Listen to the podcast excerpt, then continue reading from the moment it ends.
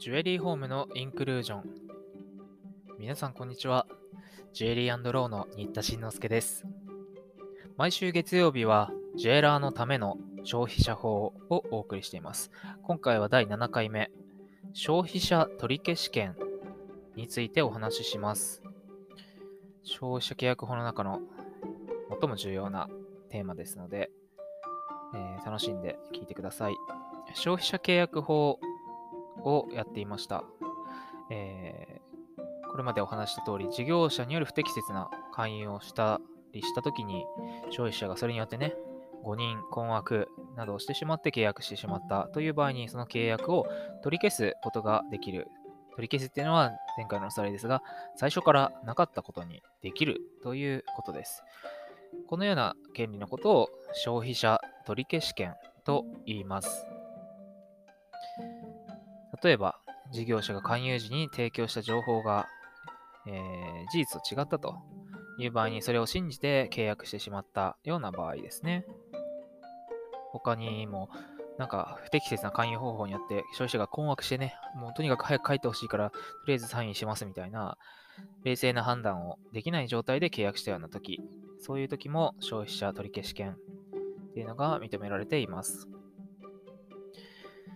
えー、今話した通り、消費者取消権を行使できるためには、その前提として事業者が不適切な勧誘行為をしたということが必要です。でいろいろあるんですけれども、1つ目に消費者に誤認を与えるような行為。2つ目に消費者が困惑してしまうような行為。3つ目に、えー、必要な分量を著しく超えた商品を進めた場合、過料契約ってやつですね。大きくこの3つがあります。1つ目の誤認を与えるっていうのは、まあ、さらにバリエーションが分かれまして、えー、事実と異なる情報を言うっていうね、まず1つ目。これが不実告知と言われるものです。えー、っと、そうですね。これはパライバトルマリンですと言って言ったんだけど、実はアパタイトでした。という場合は明らかに事実と異なりますよね。こういうのは不実告知と言います。また、変動する可能性がある、そんな不確実なことについて断定的な判断を提供した場合、アーガイル鉱山がね、閉山してからね、ピンクダイヤは必ず来年にはね、2倍に値上がりしてますよ。だから今、買っといた方がいいですよ。来年本当に2倍に上がるかどうかは、他の鉱山との影響や経済状況などによってたくさん影響を受けるファクターがあり、作用をね、受ける可能性があるわけだから、絶対2倍に来年中になってるなんて、そんなことは誰にもわからない。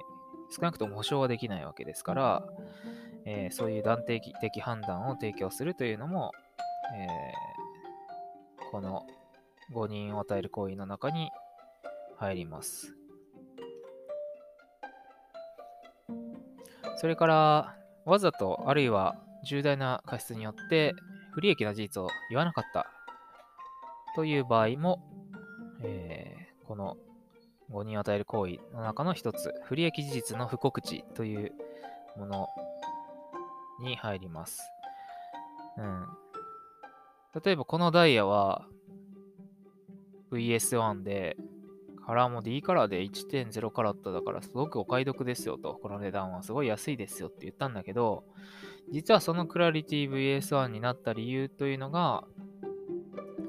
レーザードリリングホールがめちゃくちゃたくさんしてあった。場合どうですか？まあ、その、しかも、プロであれば、グレーディングレポートを見て、その辺がわかるんだけど、その辺を、こう、ネットショップの表示に一切書いてなかったとかね、お客さんにも一切伝えなかった。ために、え、そんなレーザーホリドリリングホールだらけ、人工処理だらけのものだったらこんな値段で買ってなかったのにって消費者の人が思ったら、えー、それは不利益事実の不告知として取り消し権が認められる可能性があるというような場合があるということですね。これはかつてはわざとっていう場合だけだったんですが、プロだったら当然知ってるべきだったのに、あの簡単に調べられたのにやらなかったとか、そういう重過失と言われるものも法改正により対象になったので、いや、実は私知りませんでしたよって、まあ、レポート開けてないだけですけど、みたいな。開けたら当然、ね、GIA のに書いてあるのは、プロだったらわかるはずなのに、それを伝えなかったとかいう場合も多分重過失になるんじゃないですかね。なので、なるべく、まあ、最初の方で話した努力義務という話もそうですが、前回か、えー、なるべく適切な情報提供に努めるということが、これからの時代は大原則になってくるんじゃないかなと思っています。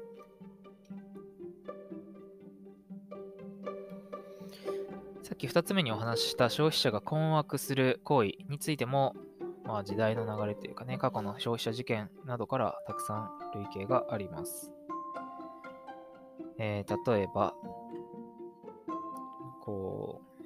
う、お宅に訪問してね、勧誘するんだけど、なかなか退去しない。不退去。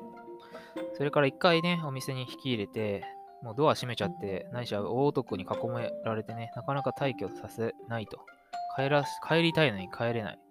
退去妨害。あとは不安を煽る勧誘方法をする。まあ、例えば、結婚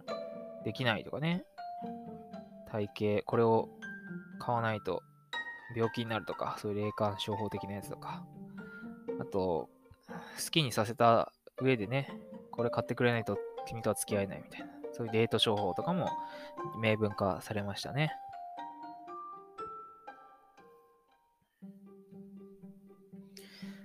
そういう不安を煽ることなどで冷静な判断能力を、えー、失わせるような行為が2つ目です。まあ、3つ目の過料販売っていうのはね、通常必要される分量を著しく超えた商品を買わせると。まあ、大体そういうのは一人暮らしで認知症の老人とかにね、布団を50セット買わせるとか、そういうことが結構問題になったからなんですけどね。そういう判断能力の低下に乗じてね、必要ないものまで買わせるっていうのも、えー、この消費者契約法上の取り消し権発生しますのでね、まあ、こういう贅沢品と言われるようなジュエリーがどこまでなのか、コレクターとの違いっていうのはちゃんと区別しないといけないとは思いますけどね。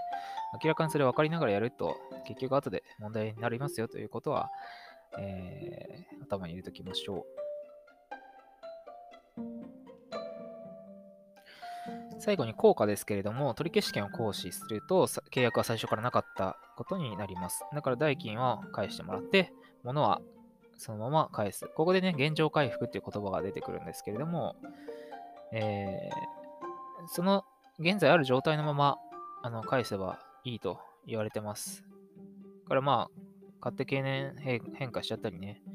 えー、物だったら食べちゃったりとかするかもしれないけど、えー、そのある状態で取り消しができるということなので、その小傷も全部新品仕上げしてから返せとか、そういうことは言えませんからね。はい、今日は消費者取消権という重要な概念についてお話ししました。次回からより詳しく、えー、一つずつ説明していきたいなと思っています。それではまた次回お耳にかかります。